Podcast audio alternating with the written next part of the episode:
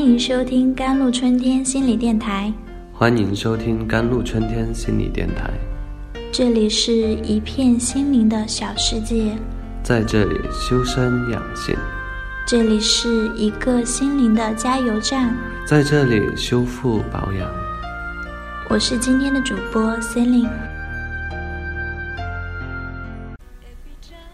今天跟大家分享三个心理效应。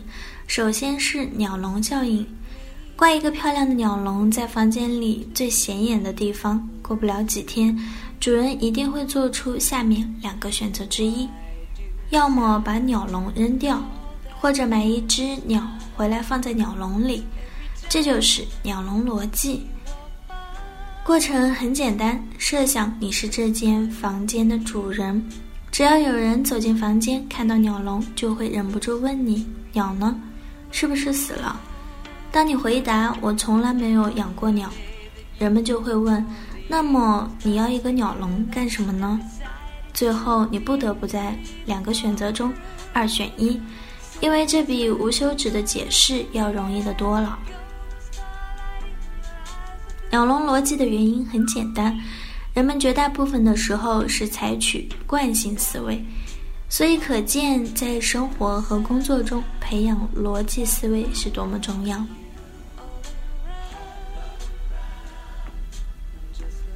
心理学的研究上还有个现象叫做“橱窗效应”，就是说，一个房子如果窗户破了，没有人去修补，隔不久，其他的窗户也会莫名其妙的被人打破。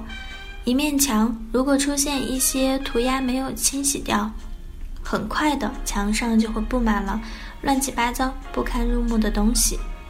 一个很干净的地方，人会不好意思丢垃圾，但是，一旦地上有垃圾出现之后，人们就会毫不犹豫的抛，丝毫不觉得羞愧。这真是很奇怪的现象。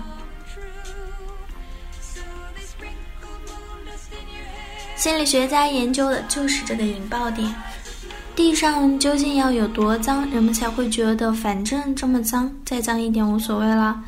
情况究竟要坏到什么程度，人们才会自暴自弃，让它烂到底？任何坏事如果在开始时没有阻拦掉，形成风气，改也改不掉。就好像河堤，一个小缺口没有及时修补，可以崩塌。造成千百万倍的损失。犯罪其实就是失序的结果。纽约市在八十年代的时候，真是无处不抢，无日不杀。大白天走在马路上也会害怕，地铁就更不用说了，车厢脏乱，到处涂满了碎雨。坐在地铁里，人人自危。我虽然。没有被抢过，但是有位教授被人在光天化日之下敲了一记闷棍，眼睛失明，从此结束他的研究生涯，使我多少年来谈虎变色，不敢只身去纽约开会。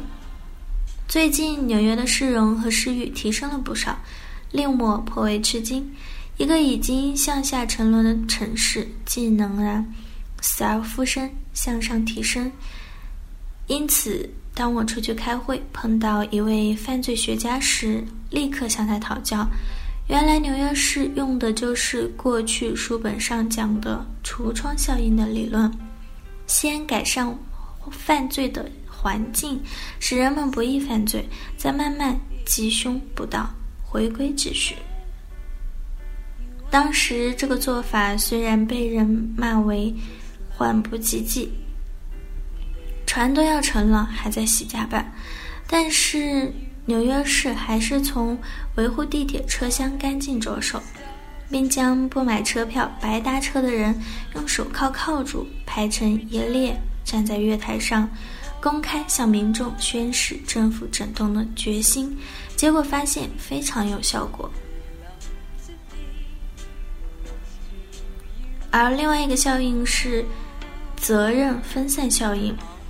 有个故事讲的是，一九六四年三月十三日夜三时二十分，在美国纽约郊外某公寓前，一位叫朱诺比白的年轻女子在结束酒吧间工作回家的路上遇刺。当她绝望的喊叫：“有人要杀人了！救命！救命！”听到喊叫声，附近住户亮起了灯，打开了窗户。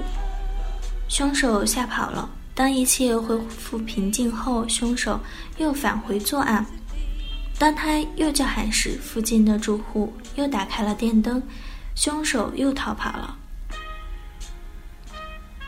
当他认为已经无事了，回到自己家楼上时，凶手又一次出现在他家门前，将他杀死在楼梯上。在这个过程中，尽管他大声呼救，他的邻居中至少有三十八位到窗前观看，但没有一个人来救他，甚至没有一个人打电话报警。这件事引起了纽约社会的轰动，也引起了社会心理学工作者的重视和思考。人们把这种众多的旁观者见死不救的现象称之为“责任分散效应”。如何打破这种局面？这是心理学家正在研究的一个重要课题。好了，以上就是今天的节目内容了。咨询请加微信 jlct 幺零零幺，或者关注微信公众号“甘露春天微课堂”，收听更多内容。感谢您的收听，我是森林，我们下期节目再见。